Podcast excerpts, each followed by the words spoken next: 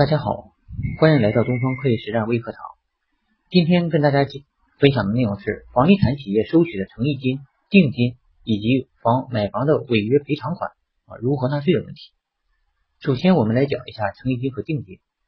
那么销售行为如果成立了，那么这个诚意金和定金呢，它是作为一个房款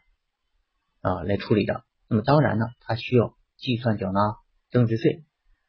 那么如果你这个销售行为啊，并没有完成啊，并没有成立，这个时候呢，你这个诚意金和定金呢是需要退还的，它也不属于纳税人的收入啊，就不需要计算缴纳增值税。那么如果这个诚意金、定金啊不退还了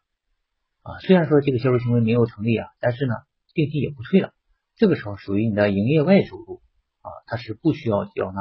增值税的啊，这是定金和诚意金这块。那么购房的违约金呢？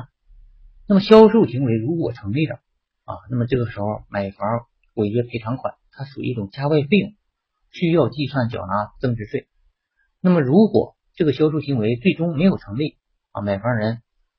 这个违约赔偿收入，那么它属于营业外收入，不需要计算缴纳增值税。感谢大家，欢迎继续关注我们的会计实战微课堂。